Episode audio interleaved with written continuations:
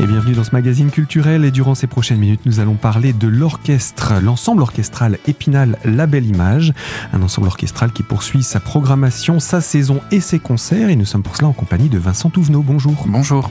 Je vais aussi nous rappeler quel est votre rôle au sein de l'ensemble orchestral. Alors je suis responsable communication et chargé de production. Et vous êtes venu accompagné aujourd'hui, accompagné d'une artiste et pas n'importe qui, votre artiste associé, Anna Guekel. Bonjour. Bonjour Gaël. C'est un plaisir de vous retrouver et je dis bien de vous retrouver parce que c'est la deuxième fois que vous venez sur Épinal après un premier passage au début de la saison. Oui, c'est la. C'est un des plaisirs d'être euh, artiste associé, c'est qu'il y a une, il y a une continuité comme ça euh, à quelques mois d'intervalle, ce qui est euh, somme toute assez rare. Euh, et donc c'est une grande joie de pouvoir poursuivre le travail avec les musiciens et puis avec toutes les, les personnes du territoire euh, avec lesquelles euh, je travaille, je rencontre et je partage. Eh bien, on va parler de tout ça justement dans quelques instants avec vous. On va faire un petit rappel avec Vincent justement de ce parcours de la saison puisque vous êtes déjà venu une première fois euh, en début de saison, je disais un peu plus tôt Vincent? Voilà, Anna est venue en novembre pour un- une série baroque où elle dirigeait du violon. Voilà. Euh, on a depuis joué- son violon. Depuis son violon. Voilà, on dit diriger du violon, c'est c'est Voilà. l'expression. Et on a joué dans deux communes de l'agglomération, à Charmois-l'Orgueilleux et à Vincey, deux concerts euh, magnifiques. Et puis euh, un deuxième programme autour de Mozart et Bizet, où cette fois-ci Anna était euh, soliste, accompagnée du chef Simon Proust, qui était déjà venu l'année dernière diriger l'ensemble orchestral. Et tout ça, ça s'est passé cette fois-ci à Taon-les-Vosges. À la rotonde de Taon-les-Vosges, oui. Avec des concertos de Mozart et une symphonie de Bizet. Voilà, des œuvres de jeunesse des compositeurs. Et puis de jeunesse aussi par rapport au, au- à l'ensemble, qu'il soit euh, le chef d'orchestre, qu'il soit euh, le, le- le- la violon solo, ou qu'il soit également, je vais le, quand même l'inclure, le présentateur. Et oui, Simon Paulin, notre conseiller artistique, qui, qui commande pour la première fois un concert de l'ensemble. Donc, on est ravis de, de cette collaboration euh, artistique avec lui, cette fois-ci euh, du, de l'autre côté de, de la scène. Et aujourd'hui, le coup de projecteur, c'est avec vous qu'on le fait, Anna Guekiel, pour parler de, de votre parcours, pour parler de vos actions ici à Épinal en tant qu'artiste associé. Et tout ça, on va le faire bien durant ces prochaines minutes, si vous en êtes d'accord. Avec grand plaisir. Alors, euh, on va commencer par le début. Vous êtes né en 1992, c'est bien cela, sur le secteur marseillais. C'est, vous êtes bien informé. Du coup, je sais pas si la, le- le- la jeunesse s'applique encore. hein. Chaque année, on s'en, éloigne un peu. Un petit Mais peu oui, plus, oui. c'est certain. Je peux reprendre mon accent en marseillais si vous voulez même. Alors, on, on peut le prendre, mais juste un petit peu pour apporter- quelques rayons de soleil. Un euh, petit en- rayon de soleil. Euh, Voilà, À, à l'approche de l'été. Alors, on n'aura pas les cigales à vous proposer en musique de fond, mais on va parler de votre parcours. Donc, de Marseille, euh, qu'est-ce qui vous a amené au violon? Ça, c'est ma première question. Alors, j'ai euh, j'ai eu de la chance d'avoir des parents qui avaient comme euh, philosophie de, de partager avec nous absolument tout ce qu'ils savaient. Euh, Ils- étaient musiciens eux-mêmes? mon père était ama- amateur, guitariste, et puis ensuite il s'est il s'est adonné à la chanson française et un peu au bel canto. Euh, ça c'était plus tard, Euh, mais disons que euh, je pense dès l'âge de 3 ans, euh, j'ai appris euh, à lire euh, les lettres de l'alphabet et les notes de Les notes musique et à taper des rythmes. Et euh, voilà, c'était euh, vraiment intégré de manière euh, tout à fait euh, naturelle euh, à l'apprentissage. euh, euh, voilà, durant mon, mon enfance. Vous- avez des frères et sœurs également J'ai qui deux, ont- deux sœurs, je suis l'aînée. D'accord. Euh, deux sœurs qui sont euh, d'ailleurs elles aussi musiciennes. Il y a une qui est violoncelliste, euh, qui est très très créative, Lucie, qui, qui fait aussi du jazz en plus de, de faire du classique. Et ma dernière sœur Élise, alors, alors c'est long de parler de sa biographie parce qu'elle était pianiste, ensuite organiste, maintenant chanteuse lyrique et en même temps chercheuse. Voilà. Euh, Effectivement, ça fait beaucoup. donc, euh, quand on regarde comme ça, on dirait c'est maintenant une famille de musiciens, mais euh, mais je- nos parents ne sont pas du tout professionnels. Euh, et mon père avait l'idée, qui- qui- on peut être d'accord ou pas, mais que il fallait que l'on fasse quelque chose dans lequel on était doué. Bon, pourquoi pas. Donc j'ai fait de la danse classique. Au bout d'un an, euh, ça s'est vite arrêté parce que j'étais raide comme un piquet. Pas le don de la danse. Apparemment non. Peut-être qu'il faudrait que je m'y remette d'ailleurs pour m'assouplir. Mais euh, ensuite, quand, il, quand il, on a exploré la musique, ils m'ont euh, emmené écouter l'orchestre du Conservatoire de Marseille. Et euh, devant l'orchestre, j'ai demandé à faire du violon. Donc je me rappelle très bien du jour où on est allé chercher euh, Le premier violon. le tout petit violon et on savait que les cordes. Vous, vous aviez quel âge? J'avais 5 ans. 5 ans. Euh, nous savions avec mon père que c'était les cordes, c'était sol, ré, la, mi, mais on savait pas dans quel sens. Quel était le sol, quel était le mi. On avait deviné. Alors moi j'ai deviné juste. Alors je l'ai peut-être pris comme un comme un signe du destin. Euh, mais toujours est-il que très rapidement, j'ai ça a été clair que j'étais violoniste et que ça allait être vraiment le centre de ma vie. Comme quoi on peut prendre une décision vraiment très très jeune. Et on va continuer sur cette question justement dans quelques instants avec vous, Anna Guekel. Je rappelle, vous avez été invitée, euh, artiste associée même de l'ensemble orchestral Épinal Label Inamage et on vous retrouve dans quelques instants autour de cette thématique. Alors à tout de suite pour la deuxième partie de ce magazine.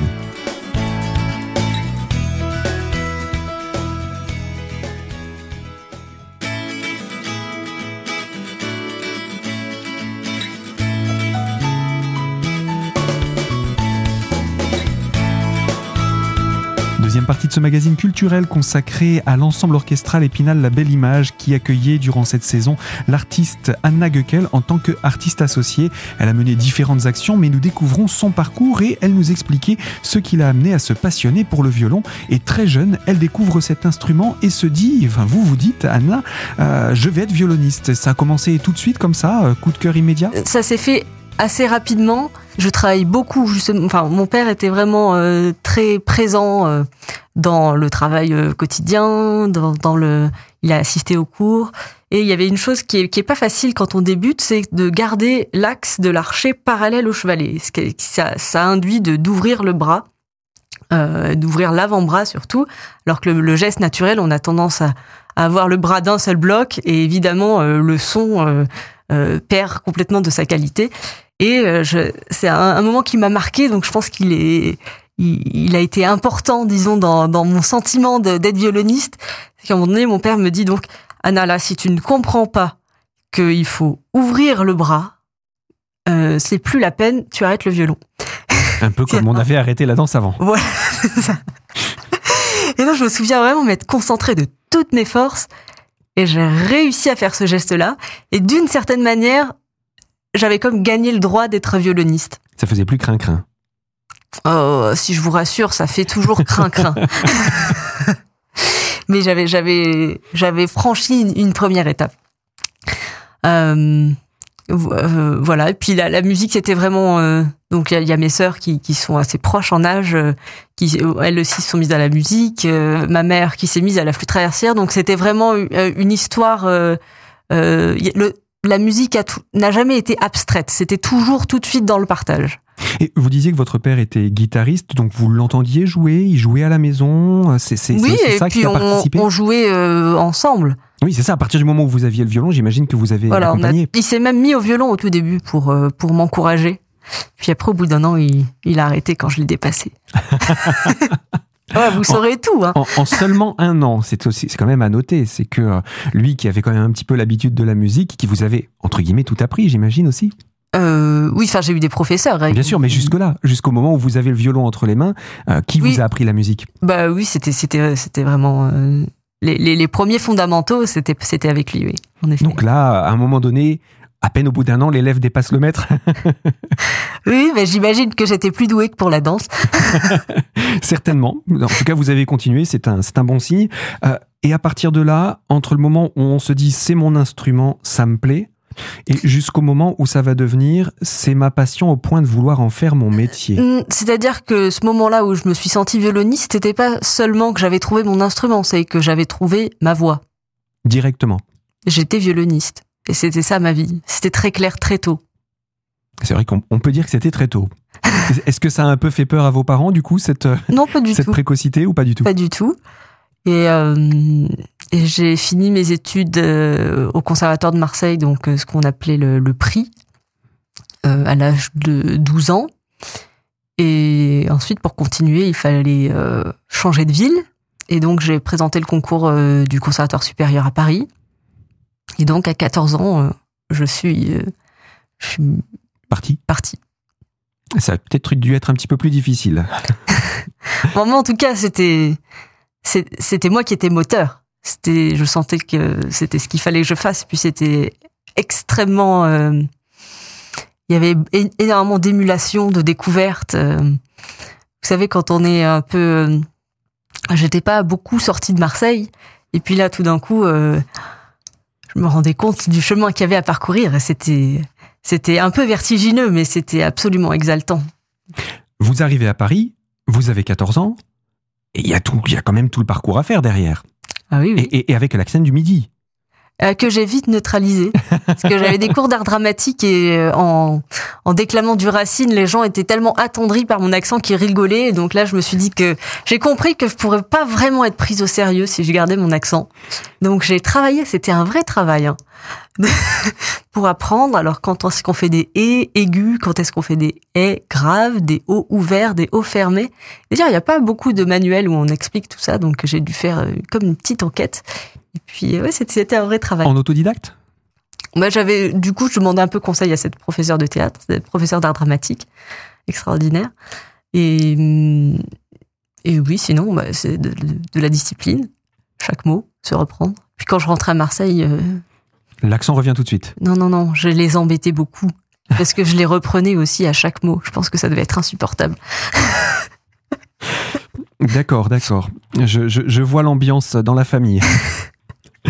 Euh, donc vous avez 14 ans, vous êtes parti en région parisienne, vous avez donc choisi de perdre cet accent qui vous était pourtant si caractéristique. Pas de le perdre. Oui, de le mettre de côté. Non, non, non, non, de le neutraliser. C'est-à-dire, qu'est-ce que vous voulez dire par neutraliser? C'est-à-dire que quand je veux le reprendre, je peux le reprendre. D'accord, il n'est pas pas, une jeté. Je ne, je ne renie pas mes origines marseillaises. Et ceux qui nous écoutent de là-bas vous en remercient, j'en suis certain. Alors, euh, pour autant, euh, on a parlé de, de votre enfance, on a parlé de tout ça, mais vous avez un nom plutôt de la consonance de l'Est de la France. Vous avez des origines euh, qui sont allemandes Ah, vous savez, ou- les histoires familiales, c'est des fois, c'est très complexe. Très complexe. Oh, juste un petit mot J'ai un la... grand-père euh, qui, qui était allemand. Voilà. Ok, voilà pour la petite histoire. Parce que à Marseille, avec un nom allemand, c'est pas si fréquent que ça non plus, je pense. C'est c'est vrai. Mais d'ailleurs, euh, il n'était pas tout à fait prononcé à l'allemande à Marseille, je vous cache pas. Les- depuis les 14 ans jusqu'à aujourd'hui, votre parcours, ça a été Euh, il a été fait de rencontres euh, très. Bah, je suis beaucoup très chanceuse en fait d'avoir d'avoir fait toutes ces rencontres avec euh, Jean-Jacques Kantorov qui a été mon professeur, euh, qui m'a énormément apporté musicalement, instrumentalement. C'est quelle structure c'est, ce C'est- C'est c'était mon professeur au conservatoire euh, de. Paris. Euh, je me suis initiée à la direction d'orchestre. J'ai eu des, des cours d'analyse musicale euh, absolument passionnants, des cours d'initiation à la danse baroque. C'était très très riche. Et j'ai également euh, fondé le trio Karénine, avec lequel euh, j'ai, j'ai, qui a été un petit peu le centre de ma vie musicale pendant plusieurs années. Ah, en quelle année vous le créez? Euh, à l'âge de 16 ans ou 17 ans, 17 ans. Avant- Un petit peu avant les années 2010. Je suis pas très bonne en, calcul mental. C'est pas grave. Euh, L'important, c'est qu'on ait à peu près la période. En tout cas, c'est comme ça que vous avez commencé un petit peu à créer votre ensemble à vous. Et on va découvrir euh, la progression de cet ensemble d'ici quelques instants. Je vous propose de poursuivre donc cette émission, ce magazine, dans quelques instants sur cette même fréquence avec vous, Anna Gueckel. Alors à tout de suite sur Radio Cristal.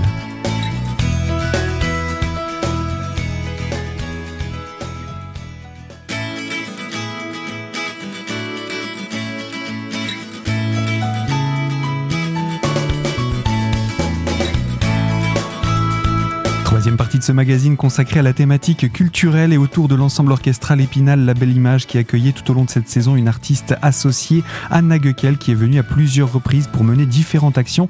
C'est avec vous, Anna, que nous faisons cette émission pour présenter votre parcours et euh, nous étions à la toute fin de l'adolescence, euh, au début de l'âge adulte. Vous créez à 17 ans un ensemble musical dans lequel vous vous voilà, impliquez. un, un trio, ce qu'on appelle le trio avec piano, c'est-à-dire avec euh, violoncelle, piano et donc moi au violon. Le trio Karinine. nous travaillons avec le Quatuor Isaïe, qui a été une, qui est toujours d'ailleurs une, grande source d'inspiration, aussi avec des, des grands musiciens qui sont pas forcément basés en France, mais Narem Pressler, Ferenc Radosh. et donc là, je vais vraiment approfondir le langage musical. Je vais vraiment dans ces années énormément me me me ouais, construire euh, travailler sur la conception de ce qu'est euh, la musique de, quand on joue à plusieurs il faut il faut se, trouver une vision commune donc ça pousse à se poser beaucoup de questions. S'harmoniser un petit peu. Euh, pas pas qu'un petit peu.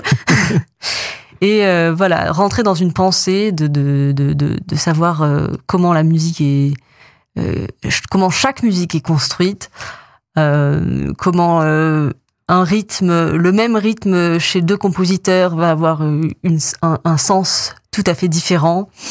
Voilà toute une d'une certaine manière s'approprier les langages. La, musique il y a, il y a vraiment la notion de langue et de grammaire même. Voilà, donc ça c'est beaucoup euh, par la musique de chambre que je l'ai que je l'ai approfondi. Et là, vous êtes encore étudiante ou vous êtes déjà passée au stade professionnel où vous vivez de votre art? C'est c'est la, la, la frontière c'est pas est pas aussi nette que ça. Il y a eu il y a eu vraiment un comment on dit un une progression où ça, ça reste très perméable entre les deux. Un chevauchement, voilà, et d'une certaine manière. Euh, euh, on, ne peut que souhaiter d'être, euh, de se sentir étudiant toute sa vie aussi. Voilà, parce que si on, si on cesse euh, de se remettre en question et de vouloir apprendre, je pense que c'est, c'est très très mauvais signe. Donc, euh, d'une certaine manière, est-ce qu'on ne devient pas professionnel quand on fait son premier concert? Mm-hmm. D'une certaine manière. En tout cas, on devient artiste, ça c'est certain. Voilà. Euh, et puis, donc avec ce trio, on a fait beaucoup de concours internationaux, tout ça. Et puis à l'âge de 21 ans, je décide de quitter ce trio pour avoir plus de temps euh, pour moi. Et là, je passe euh, des concours internationaux en violon. Donc le concours Sibelius, Helsinki, le concours Anne-Elisabeth en Belgique, voilà. et ces concours sont très formateurs dans le sens qui demande de monter un, un programme assez conséquent avec une, une exigence. Euh, euh, enfin, disons que ces concours m'ont aidé à aller, euh, à aller au bout de moi-même. Bon, on va jamais au bout de soi-même, mais ça, c'est. Aller chercher vos limites musicales? À repousser mes limites, mhm. surtout. musicales et instrumentales. Voilà. Et puis j'ai enregistré, ça c'était un, un événement assez euh, important dans, mon parcours. J'ai enregistré un double CD avec euh, les sonates et partitas de Bach. C'était votre premier enregistrement? Oui. Et c'est aussi une expérience qui est différente de l'interprétation publique? Oui, il y a un processus que j'aime, que j'adore d'ailleurs, de l'enregistrement. Hum, surtout si on est bien accompagné, ce qui était mon cas, parce que la personne qui fait la direction artistique est vraiment euh, est vraiment euh, très importante. Est-ce que on a on joue, on a cette on fait une première prise et puis ensuite c'est comme il y a un premier jet puis ensuite on, réécoute, justement on est guidé par cette personne qui comprend euh, vers là où on veut aller et qui nous aide à le ah oui, en général, il y a le premier jet, ensuite on, cherche et c'est moins bien et puis finalement après on trouve. Et puis après il y a le moment où on est trop fatigué sans même s'en rendre compte et ça, ça, rechute. Il y a cette courbe là qui est assez intéressante euh, donc et c'est long aussi, hein, comme vous disiez, puisque on, on est, si on est fatigué, c'est que on fait ce travail d'enregistrement qu'on fait plusieurs fois, etc. Oui, là c'est plusieurs, euh, c'est plusieurs journées. Et euh, oui, c'est avec euh, un niveau d'intensité euh, assez assez intense, puisque chaque prise, il y a une concentration qui est similaire à une concentration de concert. Donc c'est vrai que ça, ça demande énormément. Vous êtes habitué à avoir un casque sur les oreilles, en tout cas, du coup. Euh, oui, pas forcément. Euh, plus, plutôt pour m'entendre jouer que pour m'entendre parler, mais oui, ça m'est familier. Voilà, j'allais dire, cette fois, c'est la voix qui est utilisée, ce n'est pas le violon. peut-être un exercice un petit peu différent. Alors, ce, ce, violon vous aura entraîné sur euh, différentes scènes dans différents pays et euh, vous aura permis aussi de énormément de rencontres parce que mm. chaque orchestre, chaque chef, chaque musicien, ce sont aussi des rencontres. Absolument. Et donc, chez le, euh, il faut pas, il faut pas avoir peur d'être un peu, d'être un peu nomade dans le métier. Euh, mais euh, ça permet de, ouais, de, partir, de partir à la découverte et à la rencontre de, de, de pays et de cultures euh, différentes. Et j'ai beaucoup joué au Mexique, par exemple. Euh, aussi aux États-Unis, où j'ai passé plusieurs étés, notamment le festival de Marlboro, qui est un, qui est un endroit assez utopique de, de recherche musicale. Et d'ailleurs, je ferai une tournée euh, avec certains musiciens de ce festival euh, l'année prochaine euh, aux États-Unis. j'ai joué au Japon, en Chine, en Corée. Donc c'est vrai que ce sont des, sont des, des, ouais, des, expériences riches puisque les publics sont les cultures font que le rapport au concert est, à chaque fois un peu différent. Déjà en Europe, il y a des cultures différentes même dans les pays, alors quand on s'éloigne, c'est encore, euh, mm. encore quelque chose de nouveau. Eh bien, merci Anna Gekel pour cette présentation. On n'a pas fini de présenter votre parcours et vos actions, implications ici sur le bassin spinalien et le bassin des Vosges. Mais justement, puisqu'on parle du département, il y a une petite action à nous rappeler. Et pour ça, je vous donne la parole, Vincent Touvenot. Je rappelle, vous êtes responsable de communication de l'ensemble orchestral Épinal La Belle Image. Est-ce qu'on peut peut-être parler que Anna revient quand même dans les Vosges euh, le 5 mai à Contrexéville pour le programme qui a été donné euh, à la Rotonde le 11 avril. Voilà, on redonne ce programme euh, Miracle de la jeunesse avec, euh, avec Simon Proust toujours. Donc voilà, un nouveau retour Venez nombreux dans les Vosges. Merci à tous les deux et puis à très bientôt pour ce deuxième rendez-vous du mois de mai. Merci beaucoup. Merci. Fin de ce magazine, on se retrouvera très prochainement pour poursuivre autour de votre parcours Anna et ce magazine, je le rappelle, est à découvrir dès aujourd'hui en podcast sur notre site internet radiocristal.org dans l'onglet podcast et la rubrique l'invité et quant à moi, je vous dis à très vite sur cette même fréquence pour retrouver une toute nouvelle thématique.